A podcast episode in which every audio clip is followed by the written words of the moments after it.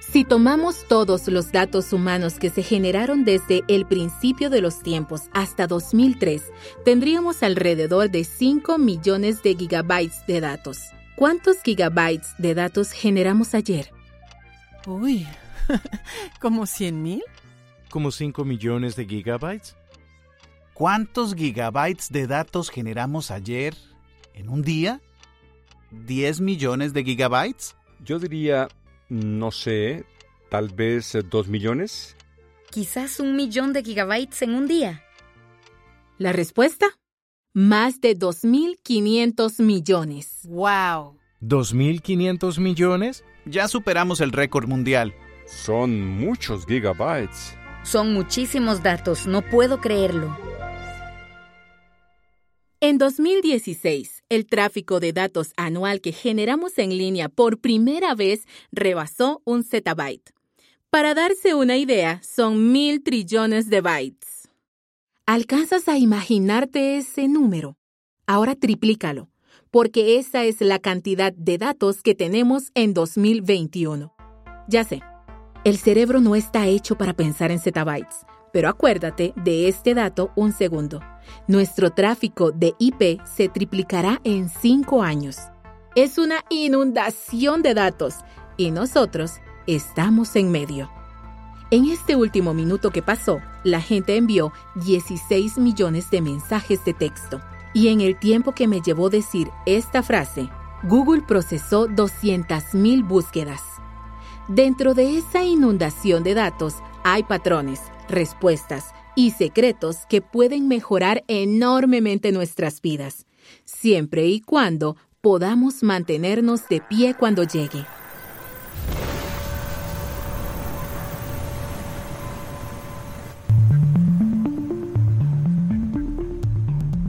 Esto es Command Line Heroes en español, un podcast original de Red Hat.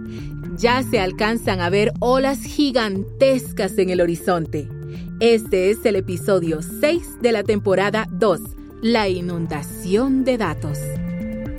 ¿Cómo manejamos cantidades tan enormes de datos? ¿Cómo haremos uso de ellos una vez capturados? El Big Data resolverá algunos de nuestros problemas más complicados. ¿Cómo gestionamos el tráfico? ¿Cómo cultivamos los alimentos? ¿Cómo entregamos suministros a quienes los necesitan? Pero eso solo sucederá cuando entendamos cómo trabajar con todos esos datos, cómo procesarlos y a una velocidad vertiginosa.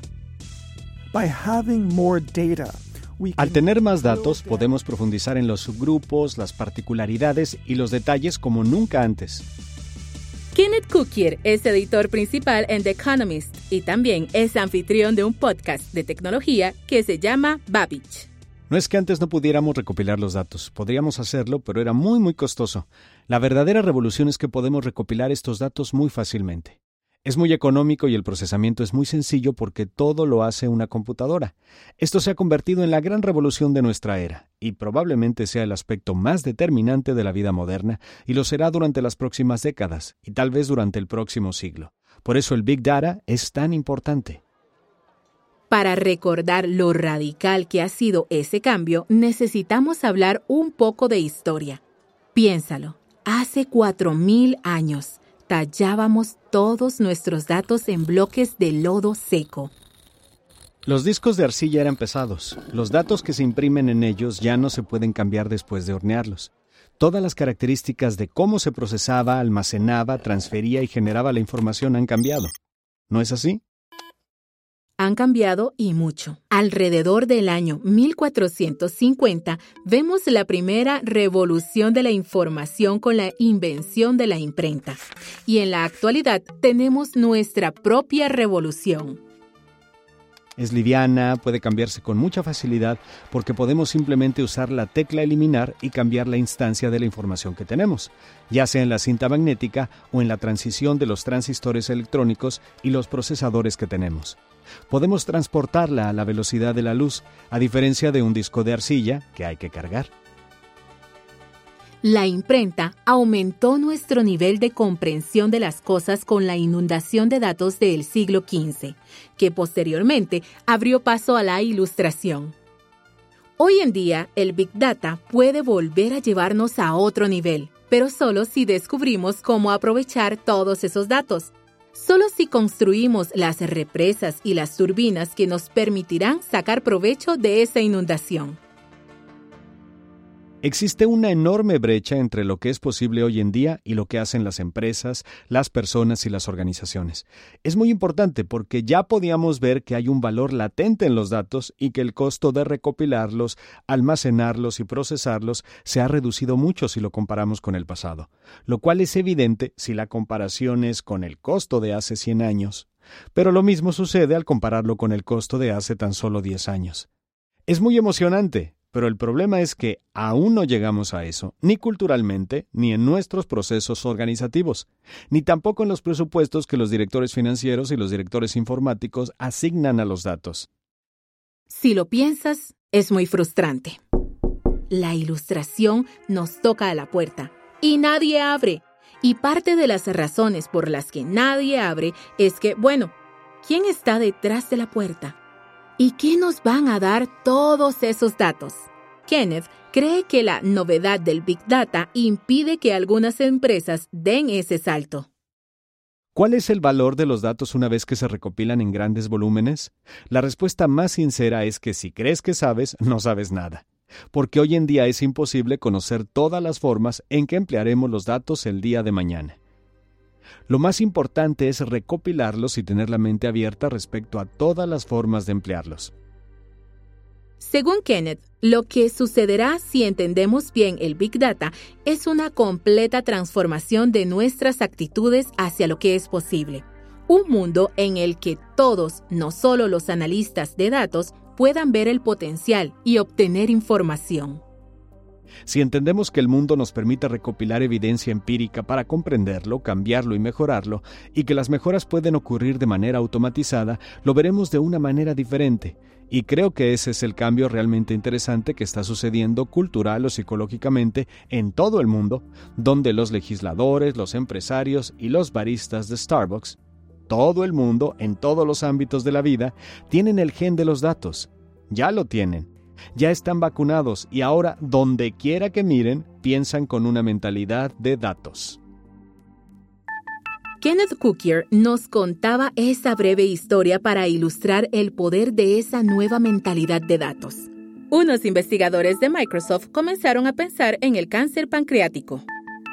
Las personas a menudo se enteran demasiado tarde de que lo padecen y su detección temprana podría salvar vidas. Entonces, los investigadores comenzaron a preguntarse, antes de que los pacientes comenzaran a buscar información sobre el cáncer pancreático, ¿qué habían buscado los últimos meses y los años anteriores? Comenzaron a buscar pistas enterradas dentro de todos esos datos de búsqueda. Comenzaron a buscar patrones y se sacaron la lotería. Vieron que se pueden identificar patrones en los términos que la gente busca antes de que empiece a investigar sobre el cáncer pancreático y resultó que esas búsquedas anteriores predecían con mucha precisión que las personas tenían cáncer pancreático. Lo importante aquí es que los investigadores, al usar su imaginación en relación al conocimiento latente dentro de los datos, pueden salvar vidas. Lo único que necesitan ahora es encontrar la forma de que se generen legislaciones al respecto, para que cuando la gente busque esos términos puedan intervenir de una manera sutil para advertirle, quizás sería bueno que vaya a una clínica de atención médica y se revise esto. Con eso se salvará la vida de mucha gente. Lo que los investigadores encontraron es una nueva forma de detectar el cáncer, un proceso que podría alertar a los pacientes meses antes. Hacer uso de los datos no es solo cuestión de maximizar las ganancias o la eficiencia. Los datos abarcan mucho más que eso. En ellos se esconden cosas muy positivas para la humanidad. Si no los usamos, podríamos estar engañándonos nosotros mismos. A continuación, nos concentraremos en el tremendo esfuerzo que implica poner los datos en funcionamiento.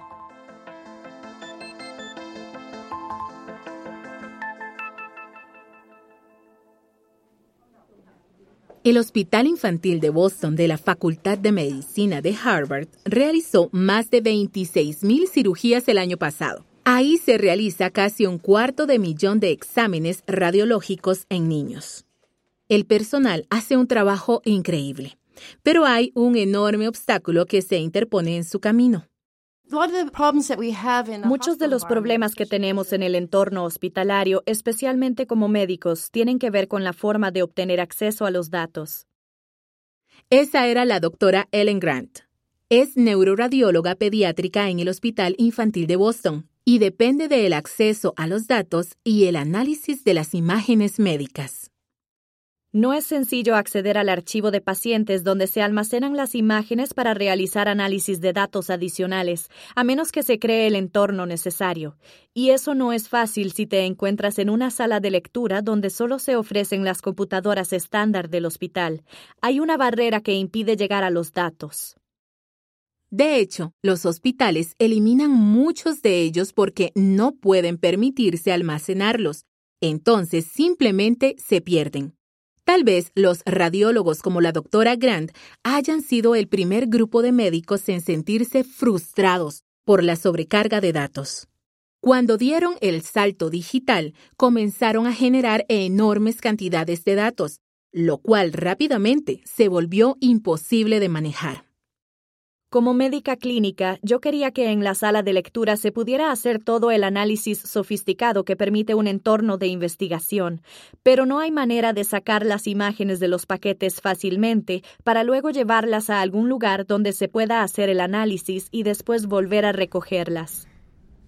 Por cierto, en los hospitales se les dice paquetes a los bancos de datos que almacenan sus imágenes la doctora Grant sabía que había herramientas que podían volver más funcionales esos paquetes de imágenes, pero los costos eran exorbitantes. A medida que entramos en esta era de aprendizaje automático e inteligencia artificial, habrá mayor necesidad de contar con recursos informáticos más grandes para realmente comenzar a hacer el análisis que queremos hacer con las grandes bases de datos que tenemos. Los datos se han acumulado, pero el procesamiento no.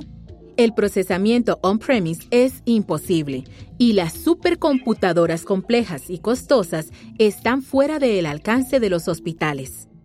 La doctora Grant se sintió profundamente frustrada. ¿Será posible encontrar una mejor manera de traer los datos aquí, analizarlos y recuperarlos para poder hacerlo en la consola donde interpreto imágenes clínicas? Porque quiero tener ahí los datos para analizarlos rápidamente. No quiero tener que pasar de una computadora a otra ni acordarme de todo el código de línea, porque ese no es mi trabajo. Mi trabajo es tratar de comprender enfermedades médicas muy complejas y almacenar todos esos datos en mi mente. Quería mantenerme enfocada en mis habilidades, pero también aprovechar lo que está surgiendo en el lado computacional sin tener que profundizar mucho en él. Lo que la doctora Grant y los radiólogos de todo el mundo necesitaban era una forma de hacer clic en las imágenes, realizar análisis en profundidad y que todo sucediera en la nube para que el hospital no tuviera que construir su propia torre de servidores ni tampoco convertir al personal médico en programadores. Necesitaban una manera de lograr que sus datos salvaran la mayor cantidad de vidas posible. Y eso es exactamente lo que decidieron desarrollar la doctora Grant y algunos héroes de la línea de comando. El equipo de la doctora Grant en el Hospital Infantil de Boston trabajó con Red Hat y la nube abierta de Massachusetts, MOC por sus siglas en inglés. Más adelante hablaremos más sobre la MOC. Pero primero, escuchemos a Rudolf Pinar, ingeniero biomédico del hospital, describir su solución. Es una plataforma de imágenes de código abierto basada en contenedores. Además, todo se ejecuta en la nube, así que la potencia informática del hospital no limita la capacidad de la plataforma, a la cual le pusieron Chris. Hay una base de datos de backend que en realidad es una máquina Django Python y que da seguimiento a los usuarios. Da seguimiento a los datos que han procesado. Da seguimiento a los resultados. Luego hay una serie completa de servicios que giran en torno a esta base de datos y que existen como instancias propias en los contenedores. Los contenedores se encargan de la comunicación con los recursos del hospital, como las bases de datos. Se encargan de las complejidades de extraer los datos de esos recursos y luego enviarlos a otros servicios que existen en una nube, en otro laboratorio u otro lado. En el lugar donde se analizan los datos están todos los servicios como Kubernetes, el cronograma y el análisis real de los datos que deseamos hacer. Y luego se los reenvía a donde estaban. Para la doctora Grant, la plataforma de imágenes CRIS es una forma de hacer que los datos cobren vida. Más que eso, es una forma en que los datos le permiten ser una mejor doctora. Lo que nos convierte en buenos médicos es la experiencia que hemos adquirido al ejercer la medicina. Si podemos incorporar esa experiencia al análisis de datos y acceder a más de esa información, todos vamos a saber más y podremos combinar mejor la información. Por ejemplo, yo tengo cierta percepción de cómo se ve algún patrón de lesión en una determinada población de pacientes, y esa percepción está impresa en mi entendimiento gestalt a partir de los recuerdos que tengo. Ahora puedo usar esos recuerdos para crear mapas de probabilidades de las distribuciones de esas lesiones e informar a todos en función de los datos reales. O puedo buscar pacientes similares con patrones similares y decir qué tratamientos les funcionaron mejor para intentar acercarme más a la medicina de precisión integrar la gran cantidad de datos e intentar aprovechar nuestros conocimientos anteriores para informar mejor cómo se debe tratar a cualquier persona de la mejor manera posible. ¿Y eso qué implica para los niños que van al hospital? La doctora Grant dice que la plataforma CRIS ofrece diagnósticos más específicos y atención más personalizada. Si tenemos bases de datos más complejas, podemos comprender mejor las interacciones complejas y, con suerte, orientar mejor a cada paciente. Para mí, CRIS es básicamente la entrada hacia varios lóbulos que complementan mi cerebro y que me permiten ser mucho más inteligente de lo que soy yo sola, porque yo no puedo mantener todos estos datos en mi cabeza a la vez. Cuando hay tantas cosas en juego, necesitamos superar los límites del cerebro humano. Ella es Myron Duffy, una de las diseñadoras del equipo de Red Hat, que hace que Chris sea posible y sabe por experiencia personal lo que está en juego.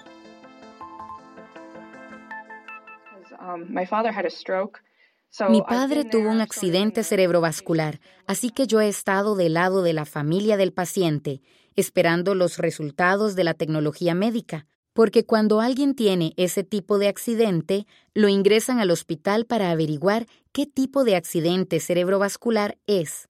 Según el tipo, hay diferentes tratamientos. Si te equivocas de tratamiento puede haber consecuencias muy graves.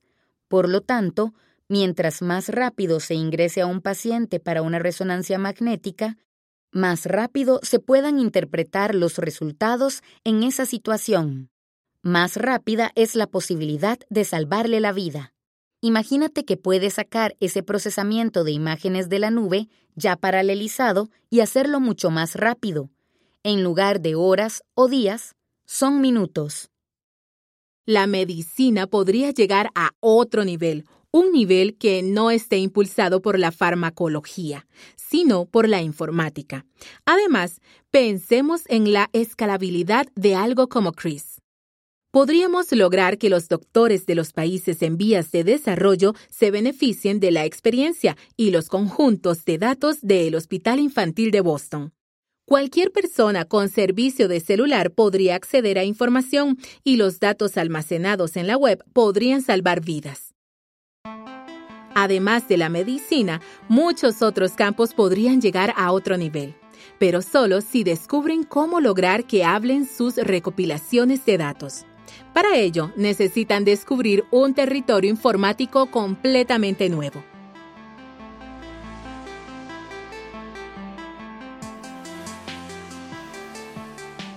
Estamos aprendiendo a hacer uso de nuestros datos en todo el mundo y a dar cauce a esas inundaciones de datos hacia nuestros propios objetivos, como en el Hospital Infantil de Boston. En otras palabras, estamos procesando esos datos. pero solo podemos hacerlo gracias a que una nueva generación de informática basada en la nube hace que el procesamiento sea posible. Para plataformas como Chris, un elemento fundamental es que la informática basada en la nube ofrece un nuevo tipo de almacenamiento. Recordemos que muchos hospitales eliminan los datos que recopilan porque no pueden guardarlos todos. Esa es nuestra última pieza del rompecabezas de la inundación de datos, la solución de almacenamiento. Para Chris, la solución de almacenamiento se presentó como un proyecto de código abierto llamado Ceph. La nube abierta de Massachusetts que utiliza Chris depende de Ceph. Tuvimos la oportunidad de conversar con su creador, Sage Weil, para saber cómo lugares como el Hospital Infantil de Boston pueden procesar enormes cantidades de datos a una velocidad relámpago. Esta es nuestra conversación con Sage. Creo que una buena pregunta para empezar es, ¿Qué es Ceph y qué hace? Claro, Ceph es un sistema de almacenamiento definido por software que permite proporcionar un servicio de almacenamiento confiable y que ofrece varios protocolos en hardware no confiable. Está diseñado desde cero para que sea escalable, para que podamos tener sistemas de almacenamiento muy, muy grandes, conjuntos de datos muy grandes y que podamos ponerlos a disposición y tolerar fallas de hardware y red, etc., sin comprometer la disponibilidad. Hay muchísimos datos en la actualidad. Sí. Muchísimo consumo. Hay mucho que controlar. ¿Sientes que el momento en que se realizó tiene que ver con la necesidad de la solución? Sí, definitivamente. En ese momento era muy evidente que existía una enorme brecha en la industria. No había ninguna solución de código abierto que abordara el problema de almacenamiento escalable era evidente que teníamos que desarrollar algo. Si pensamos en la cantidad de datos que tratamos a diario, en que esa cantidad sigue aumentando y que es cada vez más grande y difícil de gestionar, ¿en qué crees que se esté trabajando hoy para abordar esa creciente necesidad? Creo que hay varios elementos. Lo primero es que la cantidad de datos que se genera es increíble. Claro, así que necesitamos sistemas escalables que puedan ampliarse no solo para admitir más hardware y datos, sino que también necesitan un tipo de capacidad de sobrecarga operativa fija o casi fija. Ajá. Es decir, no queremos tener que pagarle a otra persona por cada 10 petabytes o algo así. Supongo que una manera de explicarlo es que tienen que ser escalables operacionalmente. Sí. Eso por un lado. Por otro, creo que también está cambiando la forma en que las personas interactúan con el almacenamiento. Al principio solo era el almacenamiento de archivos, pero ahora tenemos el almacenamiento en bloques de las máquinas virtuales, y creo que el almacenamiento de objetos es una tendencia fundamental en la industria. En realidad creo que la siguiente fase no es solo proporcionar un extremo de almacenamiento de objetos y poder almacenar datos en un clúster sino realmente aumentar el nivel y generar clústeres de clústeres, o sea, una red geográficamente distribuida de instancias de la nube o instancias de centros de datos privados, donde se almacenen los datos, para poder administrar los datos que se distribuyen entre ellas. Tal vez hoy escribamos los datos en cierta ubicación, pero con el pasar del tiempo los clasifiquemos en otro lado porque es más barato, o está más cerca, o porque los datos son más antiguos y necesitamos moverlos a un nivel de menor rendimiento y mayor capacidad por motivo de precios.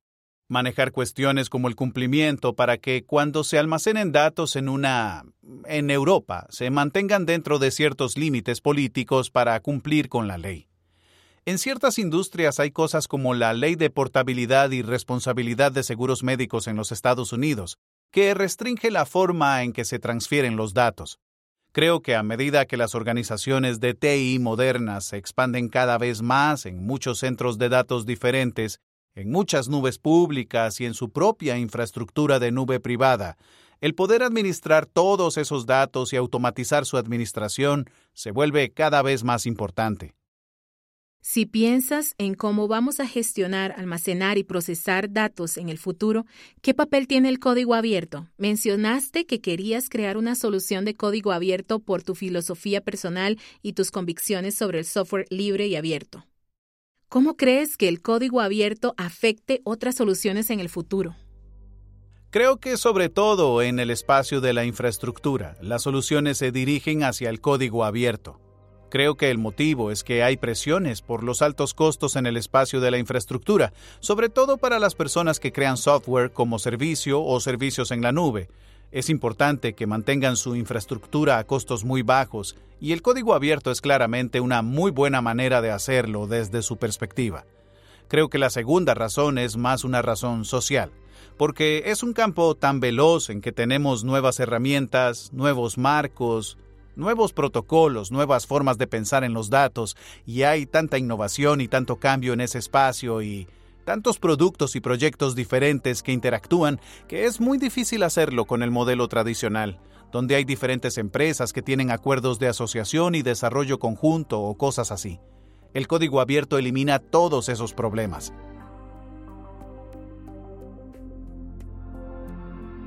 Sage Weil es ingeniero consultor principal en Red Hat y es director del proyecto CEF. Vamos de vuelta con Kenneth Cookier de The Economist para abrir la perspectiva. ¿Recuerdan esa visión que tenía sobre nuestra relación con los datos y cómo hemos progresado de las tabletas de arcilla a la imprenta y a las maravillas de la nube como la que construyó Sage?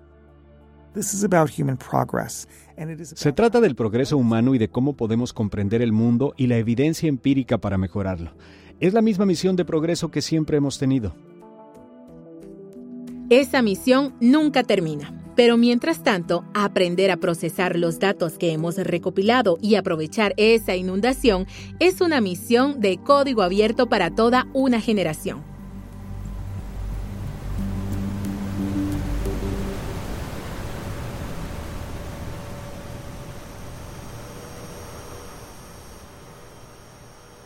Vamos a terminar nuestro viaje de datos con una parada rápida en el Laboratorio Nacional Oak Ridge, en Tennessee, Estados Unidos. Es el hogar de Summit, la supercomputadora más rápida del mundo, o al menos la más rápida a partir de 2018. Esta máquina procesa 200 mil billones de cálculos por segundo. Si quieres llevar la cuenta, son 200 petaflops. Una velocidad de procesamiento como esta no es práctica para hospitales ni bancos, ni para las miles de organizaciones que se benefician de la computación de alto rendimiento en la actualidad. Las supercomputadoras como Summit se reservan más para el campo del colisionador de hadrones. Pero una vez más, en algún momento registrábamos solo 100 bytes de información en tabletas de arcilla. La historia del almacenamiento y procesamiento de datos es una historia donde las hazañas extraordinarias siguen convirtiéndose en la nueva normalidad. Algún día, todos podríamos tener supercomputadoras del tamaño de Summit en nuestros bolsillos. Imagínate las respuestas que podremos buscar entonces.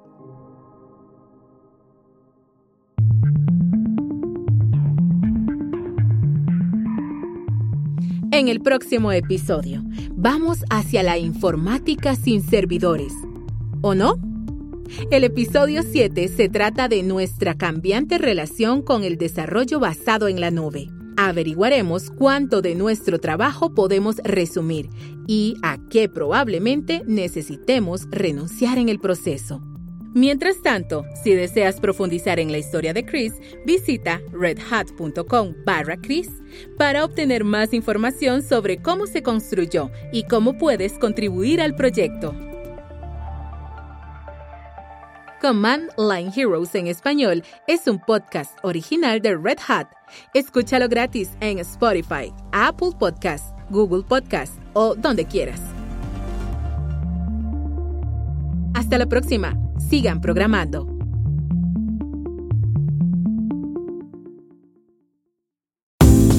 Hey, I'm Jeff Ligon. I'm the Director of Engineering for Edge and Automotive at Red Hat. When I say edge computing, the average person probably thinks smart device, smart fridge, smart watch, smart speaker. But edge computing goes way beyond that. A fridge with a Wi Fi connection is one thing. A robotic vehicle that's sorting packets and using AI to plan its route through the warehouse, that's something else entirely. At that level of complexity, you've got software in the cloud, software in the warehouse, software in the robot. How would you even manage an update without a common system? This is where Red Hat's Edge solutions come in. We simplify and streamline operations from the cloud to the farthest edge across all kinds of devices and use cases because everything should just work everywhere. Find out more at redhat.com/edge.